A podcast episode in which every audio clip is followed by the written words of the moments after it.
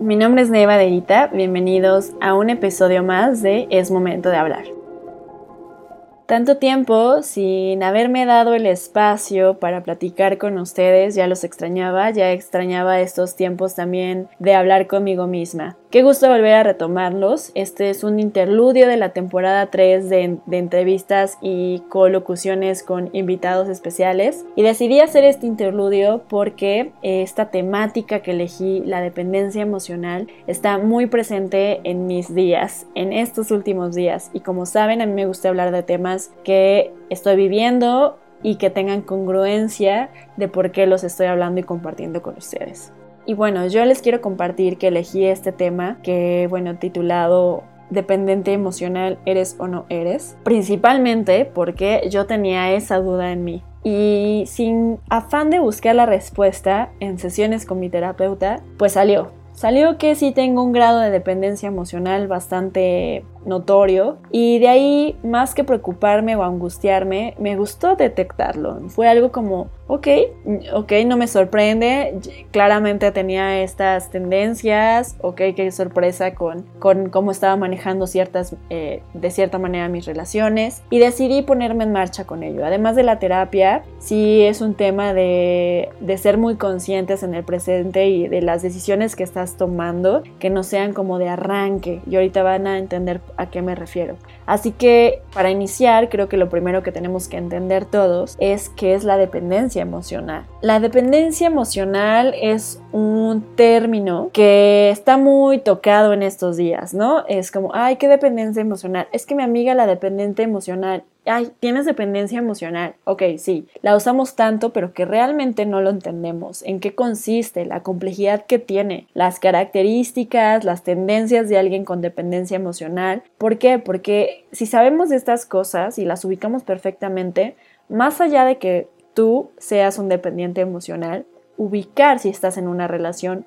donde alguien es dependiente emocional te puede hacer la diferencia y te puede evitar mucho sufrimiento, mucho desgaste y mucha pérdida de energía. Así que la dependencia emocional como tal es una serie de comportamientos, no es un trastorno como tal, no está definido, no tiene una nomenclatura clínica ni nada por el estilo. Así que es una serie de comportamientos adictivos que se dan en una relación interpersonal, donde evidentemente existe un desequilibrio en el rol de las personas que están involucradas. Es una necesidad de afecto. Y si de necesidad de afecto hablamos, pues entendemos que es básica. O sea, todos los seres humanos necesitamos tener afecto, relacionarnos, somos naturalmente sociales. Pero ¿qué pasa cuando las conductas que desplegamos para satisfacer esas necesidades de afecto, de interacción, son patológicas, ¿no? Y son desproporcionadas, son desequilibradas. Ahí es donde nos encontramos en la independencia emocional. Algo muy importante a tener en cuenta es que la, autoestima que tenga la persona es una variable sí o no. Evidentemente alguien con dependencia emocional es alguien con una autoestima baja, pues actúan con un factor de protección frente a frente a todo, ¿no? Frente principalmente ante la dependencia emocional, ¿no? Muestra primero una negatividad donde no es cierto, yo no soy dependiente, le echa la culpa al otro y es que tú eres súper dependiente de mí, ya no ves a tus amigos, pero realmente es solo ella. Recuerden que cuando estamos en una pareja, hay dos personas involucradas, que dos personas están tomando decisiones y dos personas idealmente tienen que estar conscientes en el rol que están asumiendo y de la manera que lo están asumiendo. Porque idealmente buscamos una relación sana, todos, pero qué tanta información tenemos y qué tanto estamos conociendo a la otra persona para saber si estamos colocados en una relación sana o no. En algunas ocasiones la dependencia emocional se apoya en los términos del amor romántico, ¿no? Que, que de repente trazan un intercambio de afecto asimétrico y disfuncional donde se idealiza totalmente al otro y aparecen ideas de complementariedad muy idealizadas. ¿no? Este amor romántico que nos enseñaron en las novelas, que nos enseñó nuestra abuelita, que nos enseñaron en el pasado, han sido estructuras sólidas que han marcado la dependencia emocional. Un ejemplo de ello claramente es la idea de la media naranja. O sea, pensamos que somos seres incompletos hasta que aparece nuestra media naranja. La persona que complementa la parte que nos falta, que le da vida y, sentido a nuestro, a nuestro existir, ¿no? Así que conociendo estos antecedentes, ubicando lo que es la dependencia emocional, pues nos toca saber, conocer las causas. Hay causas más comunes y frecuentes y visibles sobre todo que encontramos en las personas con dependencia emocional. Y uno es como les decía al inicio, el autoestima, la baja autoestima. Este es un factor fundamental y es el más habitual que observamos como un causante en las personas dependientes. Este tipo de persona pues se desvaloriza totalmente, ¿no? Se muestra muy críticos consigo mismos, con su forma de ser, piden perdón todo el tiempo, se sienten inferiores, son víctimas e incluso el menosprecio que pueden recibir por parte de sus parejas sentimentales es una característica. O sea, cuando ustedes vean a una amiga o un amigo donde su pareja la, la desprecia y ella no hace nada, no dice nada, no toma acción, es porque probablemente tenga dependencia emocional. De esta manera aparece un sentimiento de inferioridad e inutilidad que perjudica muchísimo a la relación y al individuo, ¿no? Que lo está sufriendo. Otra característica u otra causa es el miedo a la soledad, que son como las dos más marcadas, la baja autoestima y el miedo a la soledad. Las personas dependientes son personas que no saben, no quieren y no conciben vivir solos. Para ellos, para esas personas, la soledad no tiene cabida y por eso necesitan estar buscando compañía en todo momento, ya sea, no sé, estar con su abuelita, con su roomie, con un amigo, hablar por teléfono, necesitan estar en contacto siempre y no les cabe la idea de estar solos, sin importarles incluso la calidad de la compañía, ¿no? Que elijan, o sea, si es alguien, no sé, está todo el tiempo tomando, está borracho, está adicto a nuestras eh, sustancias, no le importa, él no está viendo, simplemente quiere una compañía. Eh, utilizamos como en resumen para esto es mejor solos que mal acompañados, ¿no? O sea, esta frase definitivamente no va con ellos. Igualmente puede pasar que por el miedo a la soledad llegan a tener más de una relación sentimental al mismo tiempo. Empalman relaciones sentimentales sin pasar meses ni años sin pareja estable se la pasan de trampolín en relaciones y en relaciones y bueno, son los eternos emparejados, no saben lo que es estar soltero, siempre los ves con pareja. Y otra característica muy notoria o otra causa son los estados de ánimo negativos. Es habitual encontrar depresión, ansiedad, negatividad, gente con características inquietas, ¿no? Eh, que tengan tics eh, de movimiento de las manos, yo qué sé ese estado de ánimo también afecta o es una causa más bien. Los síntomas, ¿qué de los síntomas? Estos síntomas nos van a poner sobre todo alerta y es que si los detectamos nos indican una clara relación de dependencia emocional. Así que aquí anteriormente vimos las causas, ahora vamos a entender los síntomas. ¿Cómo se refleja o cómo puedo entender que una persona es dependiente emocional? Uno como ya lo veníamos diciendo, siente angustia o miedo exagerado a la separación. O sea, no, si me deja me muero, no puedo vivir sin él, es mi todo, eh, ahora que ya estoy con él no se me va a escapar o voy a hacer todo lo posible para no perder la relación, para que no me deje, ¿no? El aferrarse a la idea de estar juntos por siempre. No es malo, no voy a decir que está padre que haya parejas para toda la vida, simplemente el aferrarse, la angustia o el miedo exagerado a la ruptura no es sana. Las personas dependientes no se imaginan que la relación puede terminar y simplemente por no imaginarlo estamos dando por hecho que todo es para siempre. Y queridos amigos, nada es para siempre. El mundo no es para siempre. Nosotros tenemos una vida finita, no somos para siempre. Así que esa posibilidad no le cabe al dependiente. El dependiente no consigue disfrutar ni ser feliz si no es más que con otra persona. Y por ello busca el vínculo en sus planes constantemente. El siguiente síntoma es la obsesión por alguien. Ahora ya me da miedo separarme, pero ahora me obsesiono por alguien, ¿no? Ese deseo o impulso irrefrenable por el acceso constante a la persona de la que se depende es una necesidad o una fijación excesiva que simplemente no va. En esta obsesión, la persona dependiente quiere saber en todo momento dónde está, con quién está, quiere estar en comunicación con ella. Si no sabe nada de ella, está súper ansioso. Eh, básicamente lo que pasa es que surge como una muestra de amor desmedida, ¿no? Derrochada, donde se busca complacer continuamente a la pareja y muchas veces con regalos hasta exagerados o detalles como too much. La siguiente es la idealización. ¿no? este punto que ya hablábamos un poco al inicio, donde la persona dependiente idealiza a su pareja de tal manera que no es capaz de ver nada negativo en él o en ella, ¿no? Le venera todo como si fuera un dios o un ser supremo y asume que su pareja es el ser más maravilloso que ha conocido jamás, ¿no? Es, es perfecto para mí, nadie pudo llegar más que tú a mi vida, no cometes errores, este, eres Dios, ¿no? Y de hecho, o sea, aquí un poco ligado a los puntos anteriores, como eres Dios, yo valgo más al estar contigo. Entonces acá se ve la clara línea de falta de autoestima. En este punto, en resumen, la persona dependiente sobrevalora las cualidades de su pareja e infravalora las suyas. La dependencia económica y doméstica es la siguiente causa. Las personas dependientes suelen serlo también a otros niveles, como el económico o como en las obligaciones domésticas. Gente que está todo el tiempo limpiando su casa, gente que le da ansiedad no tener dinero o tener más, ¿no? Eso también es un tipo de dependencia y es un síntoma que hay que tener presente. Es decir, si hay este dependencia económica o doméstica, es muy probable que sea un dependiente emocional en las relaciones eh, de pareja que tenga.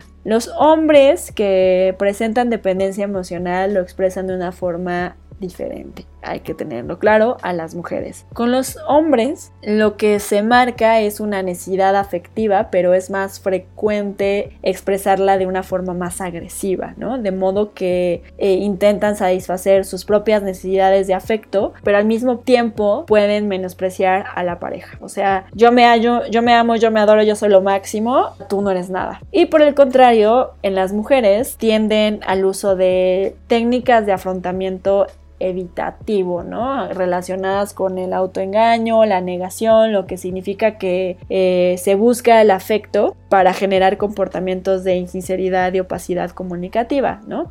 Mecanismos básicamente de manipulación, de reincidencia, entre otros, y que induce a un registro de la realidad distorsionado. Así que si es real que la química cerebral de los hombres y las mujeres trabaja diferente. ¿Qué puede pasar, no? O sea, ya que descubrí, ya que entendí los síntomas, las causas, ¿cuál puede ser una consecuencia que pueda aparecer en una relación dependiente emocional? Uno son los sentimientos negativos. Sí o sí. O sea, uno son los sentimientos negativos, donde la persona dependiente se siente mal y en la mayoría de las veces es totalmente consciente de que la relación no es satisfactoria. O sea, ya lo sabe, se siente mal, pero es incapaz de salir de ese círculo, de romper en vínculo, de superar el momento, lo que lo lleva a sentirse peor. Otra consecuencia es el ansia o las ansias por recibir cariño, aguantar, ceder, justificar a la pareja, aún teniendo un comportamiento desagradable, a veces hasta violento, ¿no? O sea, poco afectivo, desconsiderado, todo se vale. La siguiente consecuencia puede ser la persistencia a la hora de vincularse, es decir, una búsqueda desesperada de nuevas relaciones, a veces casi como apoyo para salir de la pareja actual y como ancla, ¿no? Ya hemos dicho antes que la persona dependiente emocional no soporta la soledad, así que pues eso siempre está buscando nuevas parejas.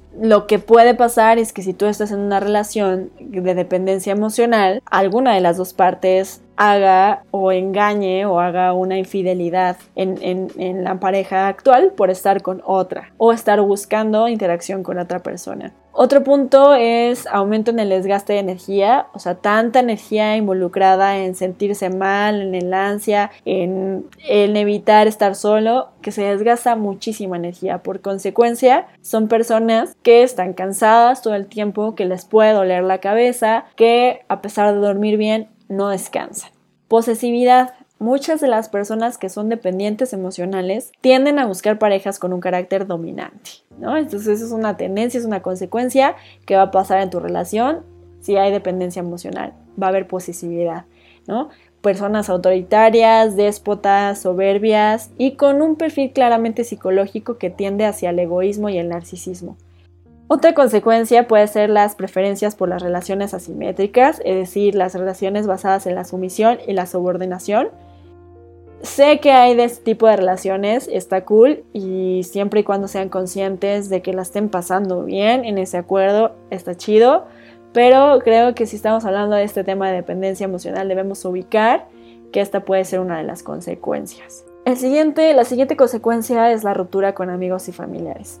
Enfrentamientos continuos con amigos y familiares. En este tipo de relaciones se ven frecuentemente donde eh, estos círculos empiezan a aconsejarle o a decirle eh, la situación en la que se encuentra, ¿no? Y lo que pasa aquí es que el dependiente emocional no va a hacer caso, va a decir no es cierto, va a negarlo, por lo tanto se empieza a crear esta ruptura con estos círculos sociales, amigos y familiares. Muchas veces el dependiente quiere que todo su entorno, todo su contexto reconozca que su pareja es superior, que lo colmen de alabanzas, de respetos, que lo alaben igual que él o ella lo hace. El siguiente punto, la siguiente consecuencia es el altruismo patológico. La persona dependiente aquí empieza a abandonar sus responsabilidades, sus actividades sociales, laborales, o sea, se desenfoca totalmente y el objetivo y la prioridad de la persona es tener el tiempo necesario para complacer las necesidades del otro, lo que la lleva a restar tiempo al resto de sus actividades individuales. Aquí la pareja se vuelve el centro del pensamiento de la persona dependiente y todo gira en torno a ella y se prioriza sobre cualquier otra cosa. El siguiente punto, la siguiente y última consecuencia es el déficit de habilidades sociales. Algo muy natural que pasa al tener baja autoestima, al dedicarle todo tu tiempo a una persona y, e idealizarla, es que nos centramos tanto en ella que abandonamos otras relaciones de amistad. Y este punto no lo dejo al último porque no sea importante, lo dejo al último porque quiero que le presten atención. ¿Cuántas veces no hemos escuchado a, ah, es que Carlitos ya tiene novia, ya no me habla. Juanita, ay, desde que tiene novia ya no le habla a nadie, ¿no? Estas son personas claramente dependientes. Y no es que vayas tú a salvarlos, y por supuesto que no, Igual si quieres pásale este episodio y que lo escuche. Pero se crea este déficit justamente por desenvolvernos con otras relaciones de amistad. La persona dependiente aquí empieza a tener cierta dificultad para relacionarse con otras personas. Las habilidades sociales pues se vuelven hasta torpes, ya no te sientes seguro con nuevos círculos de amigos o incluso haces que los círculos de tu pareja sean ahora los tuyos. Que sus amigos ya, ya sean totalmente tus amigos también.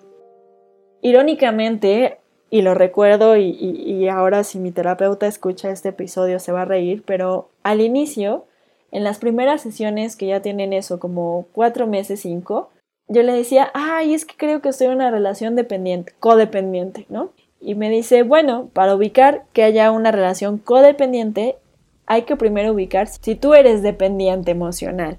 Y yo no, no, no, para nada.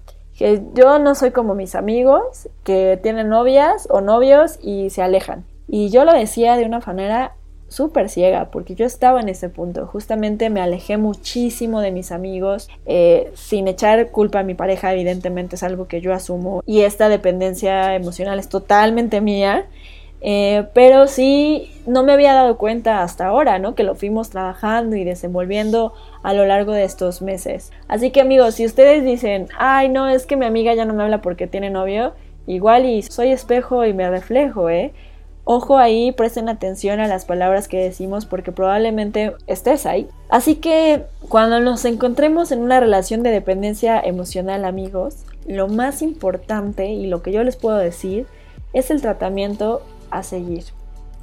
Iniciar de entrada y rápidamente en una terapia psicológica, con la finalidad de conseguir identificar la situación, ¿no? reconocerla, que es lo que, me, lo que les estoy compartiendo, y desvincularnos emocionalmente de la pareja. Tal como ocurre con otras adicciones, el primer paso es que el afectado, el dependiente, sea capaz de reconocer que tiene un problema y decida buscar la manera de solucionarlo. Es el punto más clave. Ese punto también sé que es muy difícil ya que la persona dependiente logrará o como yo les digo que me pasó, vamos a encontrar múltiples excusas y justificaciones para nuestra conducta, ¿no? No, pero es que no lo conoces bien, eh, si en el fondo nos quiere mucho a todos, ¿cómo, ¿cómo voy a vivir sin él? Nadie es perfecto, o sea, dale chance. Ay, no, no, no, pero la culpa también es mía. Cositas así, ¿no? Excusas que vemos como insignificantes, pero que una vez que, la, que somos conscientes de ellos, todo cambia. Así que acérquense a un terapeuta porque él o ella les va a acompañar hasta que logren desvincularse. Bueno, y ya acercándonos al final, como ustedes saben, me gusta compartir los pasos, tips o recomendaciones para que podamos superar los temas de los que hablo. En este caso son algunos pasos que he aprendido, que he estudiado y que he puesto en marcha para superar la dependencia emocional. La primera es reconocerlo, ¿no? O sea, de la manera más honesta, reconocer tu problema de dependencia emocional. Siempre lo primero antes de pasar a la acción y de buscar posibles soluciones es reconocer el problema. Y esto es precisamente una de las cosas más complicadas de hacer cuando alguien se encuentra en esta situación. Así que acéptalo de una vez, por todas y deja de buscar culpables. El punto número dos o el consejo número dos es identifica las cosas que haces por amor y o cariño, pero que en realidad te perjudican. Agarra un papelito y una pluma y haz una lista anotando todas las cosas que has hecho por y o para alguien, ¿no? Pareja, expareja, familia, compañero de trabajo, X y que de alguna u otra forma te han hecho daño o te han perjudicado. Para ello, piensa y pregúntate primero, ¿qué has hecho tú por el otro que a ti te hacía daño? ¿Has tenido que dejar de lado amistades, familiares o dejar de hacer ciertas actividades, hobbies que te gustaban? ¿No te han tratado con el respeto que merecías? Es fundamental ser consciente del sufrimiento experimentado y es que todo lo regalado o abonado a cambio de un costo nunca es beneficioso. Punto número 3. Aprende a ser asertivo y a decir no. Qué difícil es a veces decir no, ¿verdad? Ser asertivo significa decir lo que uno piensa en todo momento respetando a la otra persona con la que interactúa. Es decir, expresa lo que sientes de verdad al otro de manera correcta y educada. Aprender a ser asertivo es esencial para poder gozar del equilibrio emocional necesario para disfrutar de un mayor bienestar. El siguiente punto, no tengas miedo a salir de tu zona de confort, ¿no? En muchas ocasiones el miedo a la incertidumbre, uff, cómo nos cuesta mucho. El miedo a no saber lo que vendrá, el miedo a lo desconocido, y es que eso es lo que hace que se mantenga el problema realmente y que la persona dependiente siga alimentando esa relación tóxica, incapaz de eliminar lo que le hace sufrir. Y el más importante, aprende a quererte y amarte para querer de una manera sana a todos los demás no sabes qué cosas puedes hacer solo. Imagínate, o sea, desde una escapada de un fin de semana, ir al cine, un maratón de tu serie favorita, pintarte las uñas, hacerte una mascarilla, salir a correr, todas hay tantísimas cosas que hacer solo y que puedes disfrutar tanto. Es un apapacho no te olvides de ti, porque como muy ligado a lo que estoy diciendo, las personas emocionalmente dependientes están continuamente pendientes de la otra persona y se olvidan de ellos mismos y de quiénes son. Para que esto no nos pase, hay que luchar y perseguir nuestras metas, tener nuestras aficiones, nuestros hobbies y trabajar en crecer cada día un poco más como un ser humano y con nuestro y por nuestro desarrollo personal relacionémonos con otras personas, eso también es súper importante. Además de pasar tiempo solo y aprender a disfrutar de nuestra soledad, también es fundamental no convertirse en un ermitaño, ¿no? O sea, no lo lleves al otro extremo, no se trata de descuidar tu vida social, porque tener una vida social activa va a hacer que disfrutemos de las relaciones mucho más sanas y no dependamos únicamente de una sola persona.